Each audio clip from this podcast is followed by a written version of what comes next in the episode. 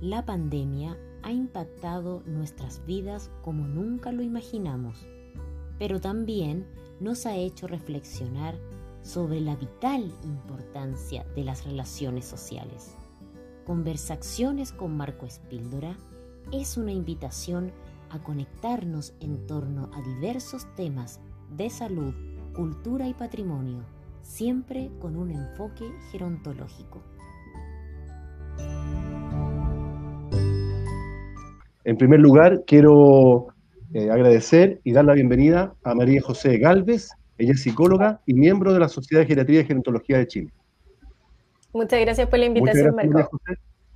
Contigo vamos a hablar de esto de los 30 días para ejercitar la memoria. Eh, también queremos eh, saludar la presencia de Nicolás Horta, él es profesor de educación física y también miembro de la Dirección de Deportes de la Universidad Católica. Y muchas gracias, Nicolás. Eh, gracias, Marco, por la, por la, invitación. Contigo vamos a hablar de Camina 60 más online, ya de esta iniciativa. Agradecer eh, la presencia desde Concepción, saludar a Francisco Dalmendrail, él es eh, periodista investigador, con quien vamos a, a compartir lo que ha sido su labor en el rescate eh, y la difusión de la historia de Chile y del patrimonio. Muchas gracias, Francisco. Muchas gracias a ti y un saludo a todos y todos los que nos están viendo ahora, y ustedes también, que están en esta parte de este conversatorio. Gracias, Francisco. Y por último, eh, saludar y agradecer la presencia de Estefanía Daroch.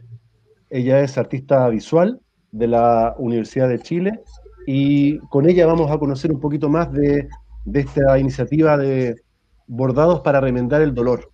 ¿ya? Así que gracias nuevamente, Estefanía.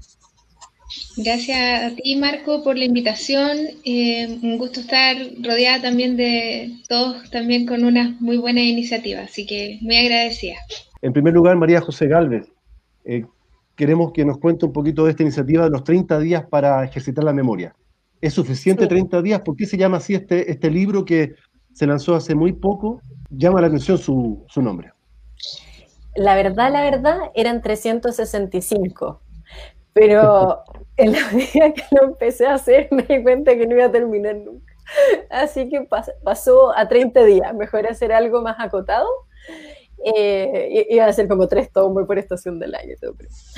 Fue mejor hacer algo más acotado, pero con, con base neuropsicológica como más rigurosa.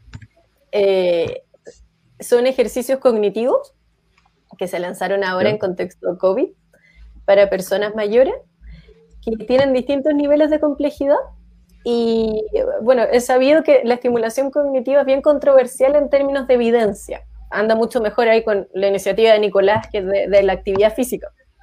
Entonces la idea es plantear ejercicios multicomponentes, son como tres por día, eh, y a la vez conocer más del patrimonio cultural chileno que están entretenidos a través de mitos, leyendas, análisis de cuadros, esculturas, por ahí metí intereses personales como la Maratón de Santiago, por ejemplo, entonces también tiene, tiene un sello como de poder dejar de poder dejar un legado en términos de una época histórica de Chile, un Santiago de hoy en día, por ejemplo, pero también ir hacia atrás, hacia, hay ejercicios, por ejemplo, del Ford de los años 20, hay ejercicios de la revista Eva, ejercicios, hay algunos de, ahí viendo Francisco, hay algunos de este mural de, del mural de Concepción, entonces tratando de enfocar a distintos públicos y que pudiera ser interesante para todos ellos. Hay de Chiloé, de Arica y así. Sí, me acuerdo que hay una pregunta también sobre, sobre Lucho Gatica, de quien el día se conmemora un nuevo aniversario de su natalicio, eh, Francisco. Este rey del bolero, nació en Rancagua eh, el año 1928. Así es. Eh, bueno, por algo se llamaba la apodaban el juez del bolero. Más que el juez del bolero, de alguna manera hizo resurgir este, este género que está un poco decaído. Pero siempre me ha llamado la atención la figura de Lucho Catica, al igual que otros artistas nacionales, y yo creo que muchos de ustedes también deben tener una opinión similar, que haya sido reconocido más a nivel extranjero que, a nivel local. eh, solo en los últimos años Lucho Gatica tuvo un reconocimiento más a la altura de la figura que, que, que debería merecer, ¿no es cierto? Sí, Francisco, este interés tuyo por el patrimonio, por la historia de Chile, cómo nace, cuándo nace y cómo, cómo lo hace canalizado el rescate. Bueno, la verdad, desde niño siempre me ha llamado la atención la historia del patrimonio de Chile. Me acuerdo que estaba en el colegio, yo leía algunos suplementos, algunos diarios caritos. De ahí comenzó un poco el tema. Pero claro, con el tiempo uno va buscando otras fuentes para, para, conocer más sobre su pasado. Siempre me ha interesado mucho la historia nacional, eh, principalmente la historia del siglo XIX o un poco antes incluso, que es una época que prácticamente no se aborda en demasía. ¿Ya? Más que nada la academia se encarga de eso. Ahora bien, siempre he tenido la curiosidad de cómo difundir esto, ¿no es cierto? Cómo yo poder, eh, si yo aprendo algo de historia, cómo yo poder difundir de manera mm, empática, de una manera más amigable a, la gente. Eh, y justo en ese momento empezaron a aparecer este asunto en las redes sociales, apareció Facebook, eh, posteriormente Twitter, etcétera, e Instagram. Eh, y cuando estaba en la universidad empecé a descubrir que estas redes sociales no solo sirven para criticar ¿ah? o para crear cuentas falsas, sino que también pueden servir para aportar algo de cultura. Y me dije, ya, voy a empezar a utilizar las redes sociales que tengo para comenzar a, difundir datos históricos que creo que pueden ser de interés. Porque siempre he tenido la convicción de que en el caso de la historia en Chile, disculpa si me voy un poco del tema, pero tiene relación con lo que me, estás preguntando. Hay un problema muy serio en Chile en que la academia tiene muchas investigaciones en historia de Chile. Hay muchos papers de diversos capítulos de nuestro pasado. Especialmente lo que te comentaste del siglo XIX, la época de la conquista, la colonia, etcétera, etcétera. O de patrimonio. Pero ¿cuál es el problema? Que la academia no se ha podido acercar a la gente, a nosotros, en cierta forma. No, no había una conexión entre ambos. Y yo me dije, ¿cómo puedo yo ayudar un poco en eso. Usando las redes sociales, me dije. Voy a empezar a usar las redes sociales para aportar algo de cultura. Ayer eh, se lanzó eh, la tercera versión de Camina más 60 o Camina 60 más online, eh, que es una iniciativa de la cual nos va a comentar el profesor Nicolás Horta, profesor de Educación Física. Como tú bien dices, esta es la, es la tercera versión del, del programa Camina 60 más, esta vez obviamente en una modalidad mucho más especial que es online. Antes era solamente el evento propiamente tal, que era la, caminata. Eh, este año, bueno, también a raíz del, contexto que ha generado la pandemia, eh, la capacidad o la posibilidad de, movimiento se reducen en en todo ámbito. Obviamente eso genera de cierto deterioro a nivel orgánico y también psíquico-emocional.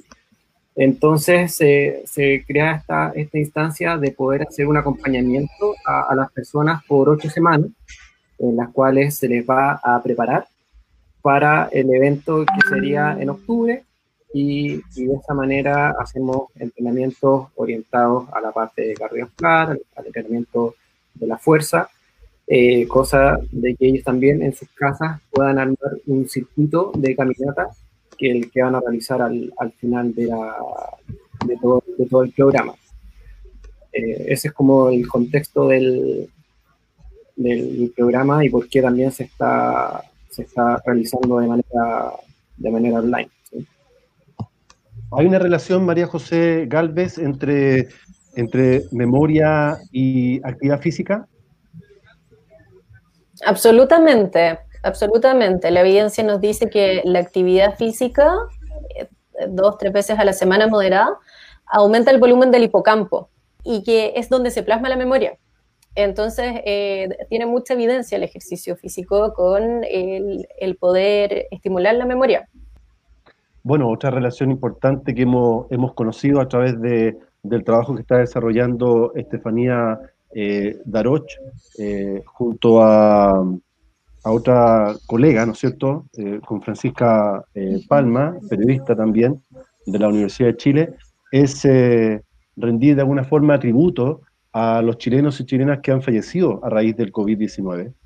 y, lo han hecho a través de, un proyecto donde se, une el arte, el trabajo, en este caso, del, bordado, y, tiene un, nombre muy, muy interesante, muy poético, ¿ah? que esto de, de remendar el dolor. ¿Cómo se puede remendar el dolor? ¿Cómo nace esta inquietud, Estefanía? Gracias por. Muchas gracias. Eh, bueno, nace a partir de una experiencia personal que tuve. Yo perdí a un familiar a causa de COVID, muy cercano, realmente tuve una pérdida de mi padre. Eh, y viví la experiencia del hospital, de, las llamadas, qué sé yo, la angustia. Y bueno, en la misma, en esta misma, no sé si más personas le pasará, pero el hecho de, quizás como ser artista, eh, visualizar todos los espacios se me quedaba muy grabado. Y, y, después fui más allá con esto que me pasó a mí, como de mi dolor, y empaticé con el dolor de las demás personas, porque en, en el hospital tú te encuentras con más gente que está sufriendo por lo mismo, digamos. Entonces, desde ahí hice como una conexión en relación a los colectivos textiles que existen eh, y, que, y que constantemente ellas, muchas textileras, se reúnen para abordar, por ejemplo, los nombres de mujeres que han fallecido por femicidio o, eh, no sé, en el caso de, las personas que tuvieron traumas oculares también se reunieron también para hacer eh, este tipo de experiencia como para poder en el fondo, cuando hablo de remendar, es como tratar de sanar. Eh, y, la, y la costura tiene una mm, tradición histórica eh, muy incorporada en nuestra cultura, que a veces a lo mejor hoy en día no la relacionamos, pero eh, se suturaban las heridas a partir de una aguja. ¿No es cierto? Todavía se hace, pero en un comienzo tenía que ver con eso y también con hacer la urdimbre de una, de una prenda de ropa para protegerse. Entonces, eh, tiene todas esas características simbólicas, de cierta manera, eh, que tienen que ver como con acoger o como con también meditar a través del, bordado para buscar eh, por medio de algo simbólico, de hacer una tela, trabajar con materiales, con las manos, digamos, para poder a través de esta meditación sanar las heridas de una pérdida. También, por cierto, porque hemos visto que la ceremonia tradicional que todos podemos tener en este momento no existe. Eh, tampoco tú puedes estar en contacto con tus familiares. Entonces, yo como que visualicé un gran dolor, digamos, entre la sociedad, una capa que, está, que no está visible en este momento porque estamos entre todos encerrados y, hay muchas personas que están viviendo sus duelos en cada, en cada uno en su hogar. Entonces, a partir de eso, la idea es que eh, se pueda de, alguna forma, porque la idea es buscar eh, actos ceremoniales para poder rendirle honor a las personas que han fallecido. Y ese es el sentido del trabajo.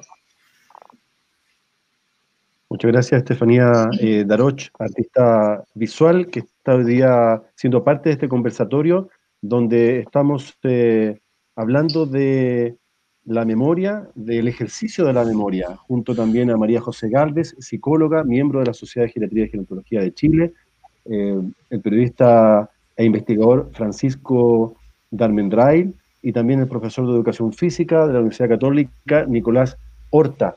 Francisco, eh, lo que está pasando hoy día con el COVID-19, que es un hecho ya global, no solamente en Chile, pero, pero lo, que ha pasado en Chile y su efecto y su impacto eh, va a ser historia, eh, va a ser parte de la historia nuestra en 20, bueno, en 10 años, 20, 30, 40 años más. Entonces, ¿cómo, cómo en ese sentido tú analizas este hecho que cada día se está escribiendo a través de capítulos, ¿no?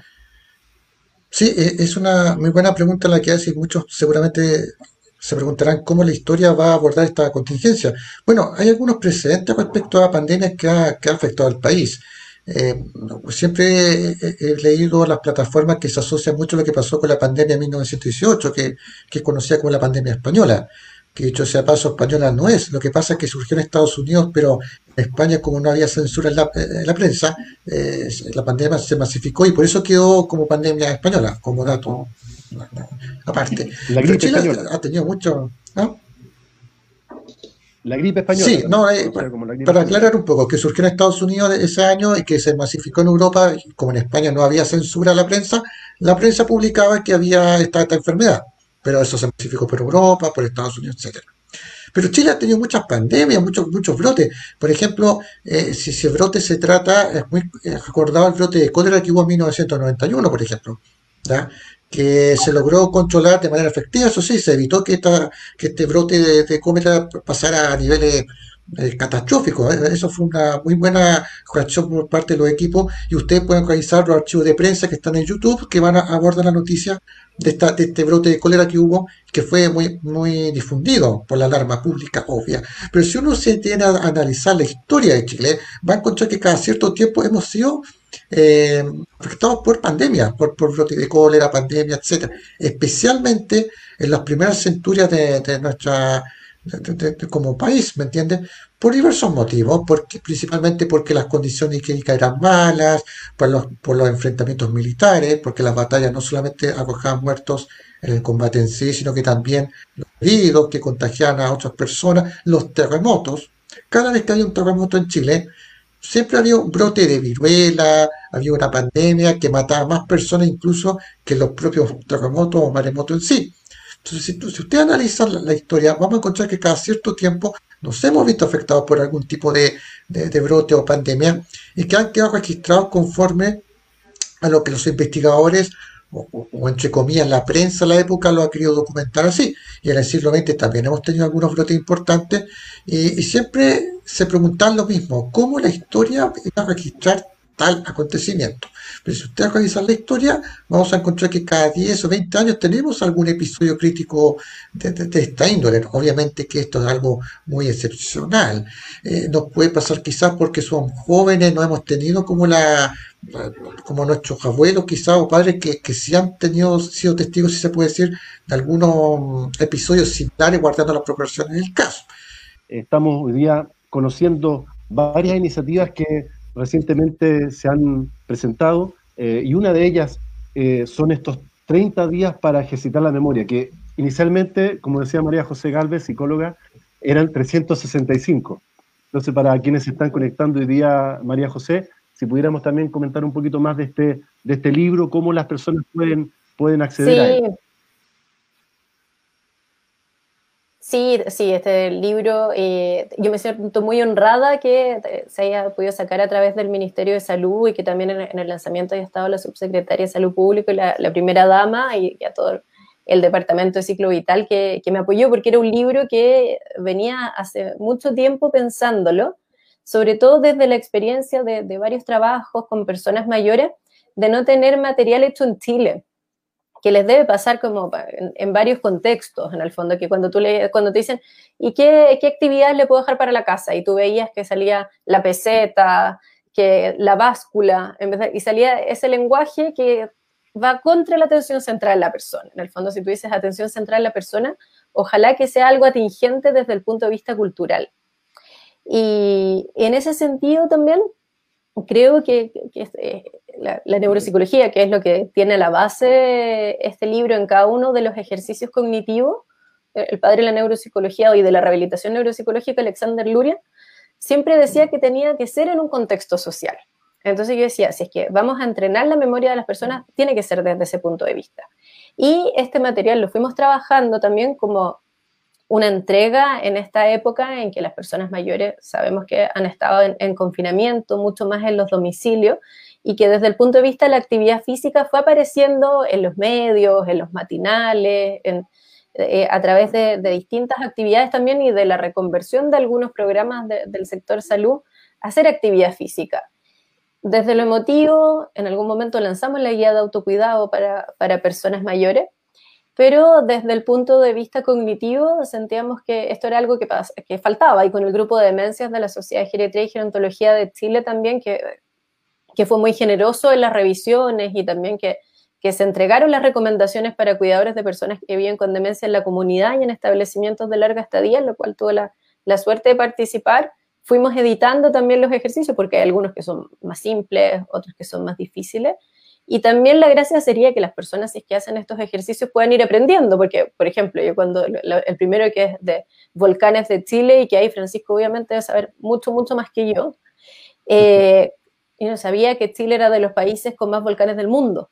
Entonces uno va descubriendo eso, claro, y ojalá que en las familias también se pueda hacer este, este aprendizaje intergeneracional.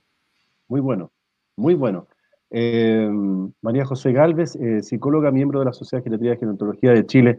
Y para conectar un poco lo, que tú estabas señalando, María José, respecto a la actividad física, eh, tú ya señalabas que hay evidencia sobre lo beneficioso que es para la memoria. Como decía bien María José, hay el ejercicio físico está, tiene, se ha visto que tiene, hay evidencia científica que tiene muchos beneficios en lo que es en la, en la memoria, particularmente quizá una de, de las ramas que, que, se ha estudiado en la actividad física es con el factor eh, neurotrófico derivado del cerebro, eh, que es una proteína que está asociada a, a procesos fisiológicos que están asociados a la memoria y eh, de ciertas intensidades de, de, ejercicio, como ejercicios de fuerza o ejercicios que sean aeróbicos de, de mayor intensidad, se ha visto que, que tienen un impacto eh, positivo dentro de, dentro de la memoria. Obviamente hay diferentes protocolos para, para evaluar la memoria, entonces ahí a veces eh, no queda tan claro, pero también el ejercicio multicomponente al final es el que termina siendo el, más beneficioso para, para, para, las personas. Ahora, con el tema del confinamiento también y sobre todo para, para las personas mayores, no es un tema menor, eh, porque pierden, pierden, por ejemplo, pierden masa muscular. Cuando tú estás, por ejemplo, con inmovilidad solo cinco días, pierdes de un 7 a un 8% de masa muscular, ¿sí? un 9% de fuerza. Y eso, obviamente, por ejemplo, puede repercutir en el riesgo de caída de, de una persona mayor una, un adulto mayor, por ejemplo, que, que sufre una fractura, ¿sí? Eh, la esperanza de vida que tiene, y hay estudios de eso, es de dos años. Entonces, eh, el prepararse, en este caso, para y, realizar cierto tipo de, de ejercicio eh, se, vuelve, se vuelve importante. También se ve con, respecto a la, velocidad de la marcha. Es una persona mayor camina a menos de 0,8 metros por segundo, también tiene un mayor riesgo de caída. Entonces, se tienen que tomar ciertas acciones eh, para poder, en este caso, eh, entrenar o moverse de, de, manera segura. Quizá muchas veces hoy en día estamos con mucha información con, con, el tema de, con todo lo que son las redes sociales, hay un exceso de, de información y a veces, cuesta mucho poder discriminar cuál es de una fuente confiable y cuál no. Entonces, bueno, a veces pasa mucho que, no solamente la oscuridad te ciega, sino que también el exceso de luz. Entonces, siempre hay que tener un poquito de, de ojo de, de, cuáles son las fuentes en las cuales uno, uno está, está utilizando. Por eso es importante el, la exposición moderada al sol eh, y el consumo de vitamina D. En este caso, María José Galvez, eh, ¿cómo, ¿cómo, enfrentar el miedo, la ansiedad y otros síntomas en las personas mayores que hoy día están saliendo a la, a la calle nuevamente? Sí, es común que exista. Es bastante común que exista porque aparece primero un miedo a cómo se van a sentir ellos con volver a salir incluso si es que no existiera COVID, por la cantidad de tiempo que han estado sin exponerse a la comunidad. Segundo, porque no saben si es que las personas van a estar tomando las medidas de protección necesarias. Y tercero, porque las personas mayores, en el fondo, que anteriormente estaban trabajando, no se sentían frágiles, eh, no habían tenido ningún síndrome geriátrico, ahora tienen susto de que esto ocurra tienen susto también si es que ellos se enfermaran de COVID o alguien se enfermara de su familia, tal como le, le, ocurrió lamentablemente a Estefanía, si es que pudieran aguantar emocionalmente esto, no solamente desde el punto de vista físico. María José Galvez, psicóloga y miembro de la Sociedad de Geriatría y Gerontología de Chile. Estefanía, Daroch, este, este trabajo del, bordado, también el bordado también es parte de la tradición, podríamos decir, también del, patrimonio. sabemos que, bueno, hay, hay, bordado en otros países, el bordado mexicano también se, se practica, lo he visto en, personas mayores también, pero ¿cuál es el tipo de bordado? ¿Cuál, cuál en ese sentido es el trabajo que están desarrollando ustedes a, nivel, a nivel textil? Bueno, en ese sentido quisimos como dejar como libre para cada persona que quisiera bordar.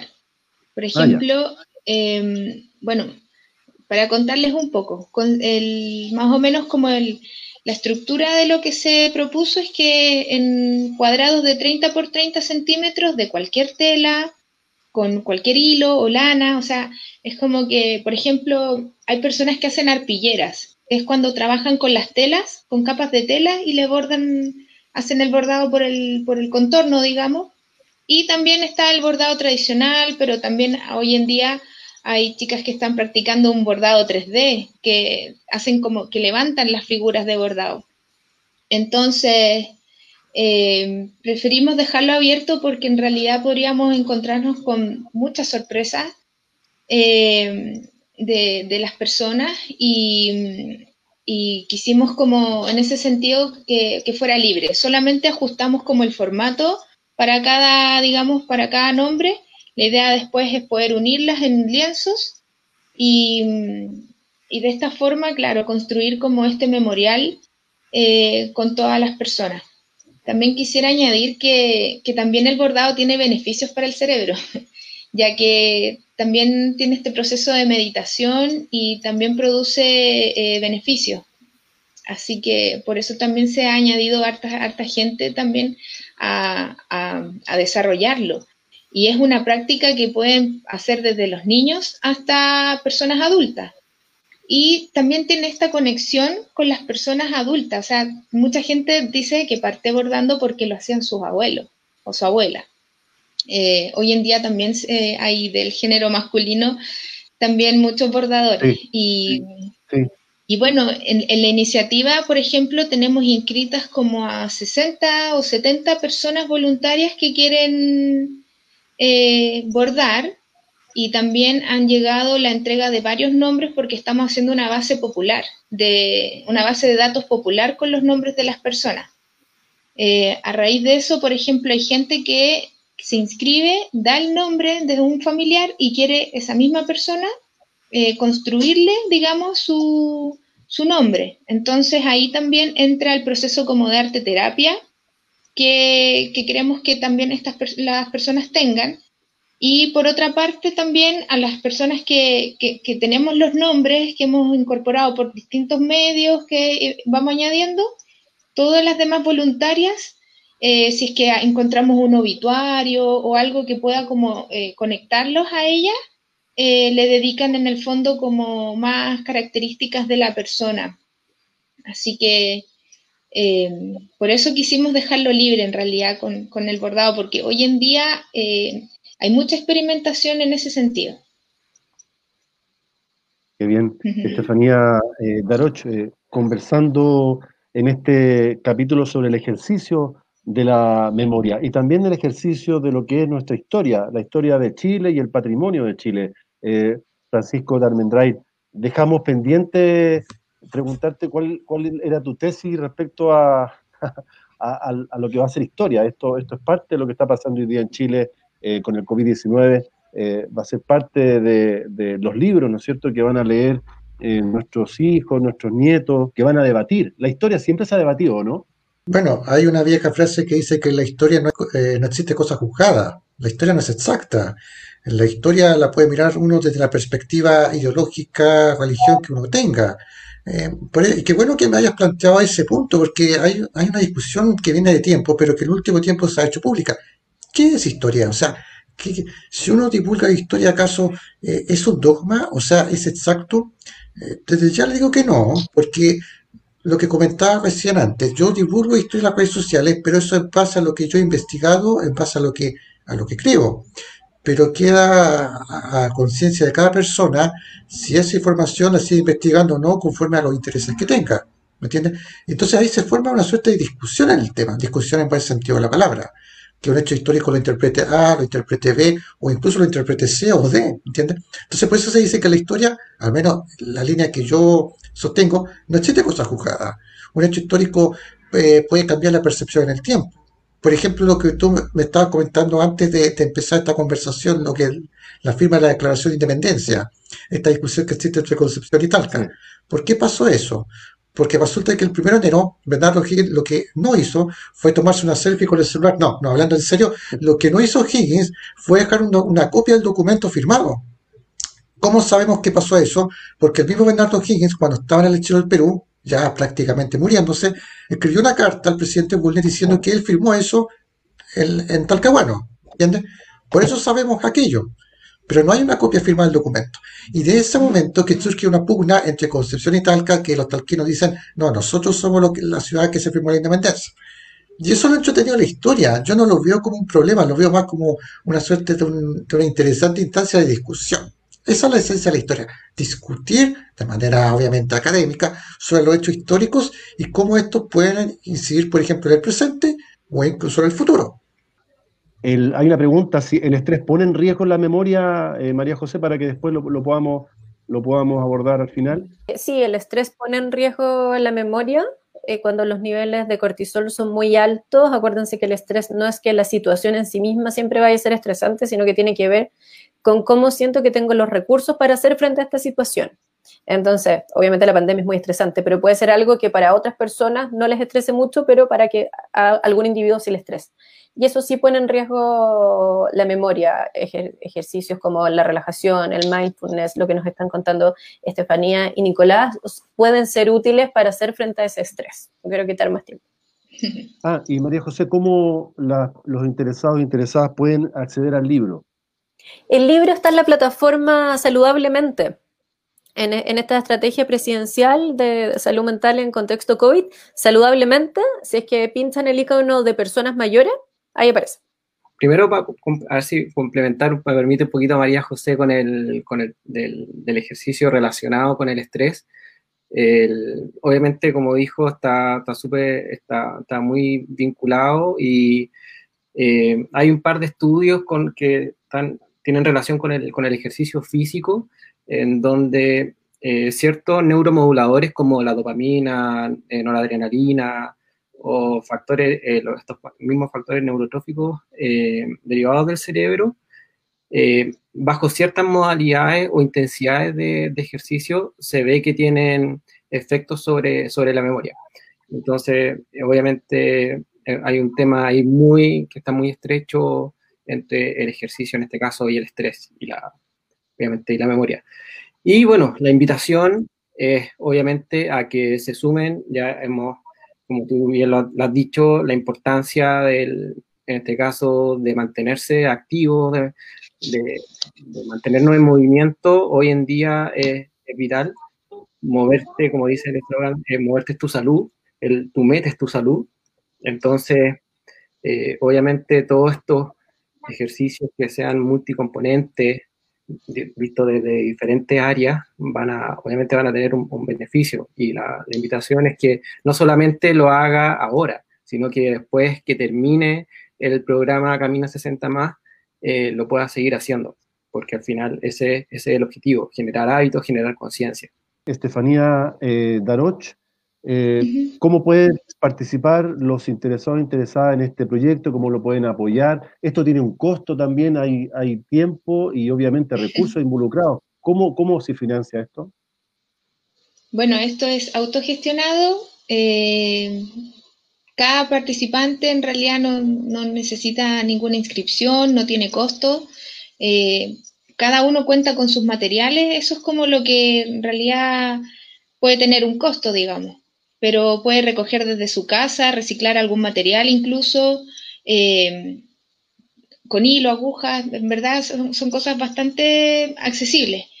Y mm, bueno, para conectarse con nosotros, contactarse, tienen que mandar un correo a para remendar, no, perdón, bordados para remendar em, no puedo creer que se me, olvidó el correo en vivo. ¿Para remendar arroba gmail? Sí, para remendar el dolor arroba gmail.com.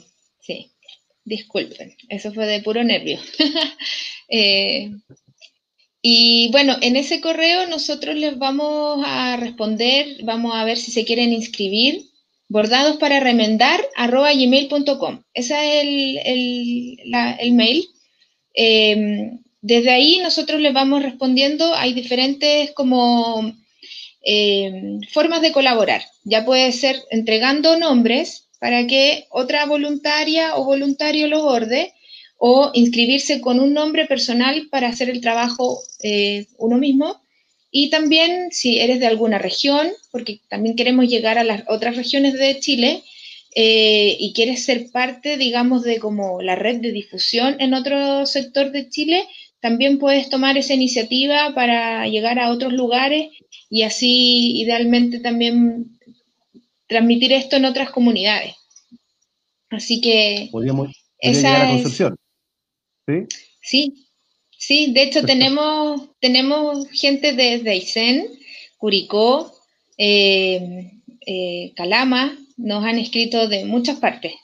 Así que estamos muy contentas igual de esta participación. Muy bien, Estefanía Daroche. Bueno, dejamos también la, invitación, eh, Francisco, para, este proyecto, también para difundirlo allá en Concepción, contigo. Sí, encantado. Será un interesante y bonito proyecto, así que mm. eh, además va a ser bienvenido acá en, en Tierras Penquistas. Bueno, primero que nada quiero agradecerte a ti y a todos los las integrantes de este conversatorio y a quienes también se sumaron. Ha sido muy interesante, la verdad, este, este, esta experiencia. Quedó colgando algo, lo que te contaba de cómo la pandemia se, se abordará en el futuro. Libros no sé, ¿ah? porque al paso que vamos vamos a terminar con ebooks o qué sé yo, qué otra plataforma puede salir en el camino y no sé, uno se imagina cualquier cosa en 30 años más. Yo creo que va a marcar un antes después en la historia del siglo XXI. Ya, ya, ya estamos transitando los primeros 20 años de este siglo. Yo siempre he hecho, hago el ejercicio de, de hacer un paralelo entre los primeros años de este siglo y cómo fueron los primeros 20 años del siglo XX. Y hemos crecido a pasos agigantados, pero cada paso que uno da también va, van surgiendo muros, van surgiendo problemas. Y esto es un problema, sin duda, la pandemia. La sociedad va a cambiar, sin duda. Lo que estamos haciendo ahora, por ejemplo, es, una consecuencia de ello. ¿Me entiendes? Pues las reuniones por Zoom, ya, ya no presencial. Yo no sé si esto va a ser la tónica en los próximos años. No lo sé, si vamos a seguir con esta tendencia, quizá cuando ya, porque en algún momento esto va a tener que terminar, ¿me entiendes? Pero mi, duda es si acaso cuando termine toda esta emergencia el próximo año, yo creo, o en años más, la gente va a seguir reuniéndose por Zoom. ¿Cómo va a cambiar la forma de, sociabilizar entre nosotros? Eh, ¿Cómo va a cambiar las relaciones personales en el trabajo, en las universidades? Si acaso las plataformas digitales al final de cuentas van a ser las que van a tomar las riendas de, todos los ámbitos de la sociedad. Eso, yo no quiero aventurarme una respuesta, más bien quiero dejar más preguntas, si se puede decir, de lo que puede pasar en 20, 30 años más. O quizás esta pandemia sea el inicio de otras más pandemias, si no se sabe. Lo que te comentaba recién, mientras más el hombre, o la persona, perdón, avanza en la tecnología, más problemas, más muros van surgiendo. Es lógico, así es la evolución. Y eso es lo que tenemos que enfrentar hoy día como sociedad. Cómo enfrentar la pandemia y cómo lo que va a pasar después en 30 años más. Yo tengo esperanza de que, de que sea para mejor. Muchas gracias, Francisco Darmendrail. Una pregunta que nosotros también nos hicimos en un comienzo. ¿Cómo, ¿Cómo ejercitar la memoria en tiempos de COVID? Lo hemos intentado hacer a través de estos eh, cuatro destacados invitados e invitadas con temas que convergen en torno al ejercicio de la memoria. Nuevamente, muchas gracias María José Galvez, Nicolás Horta, eh, Estefanía Daroch y Francisco Darmendray. Así que un abrazo nuevamente, un saludo para todos ustedes y para quienes han conectado. Muchas gracias. Hasta luego a todos. Gracias. Chao, chao. Muchas gracias.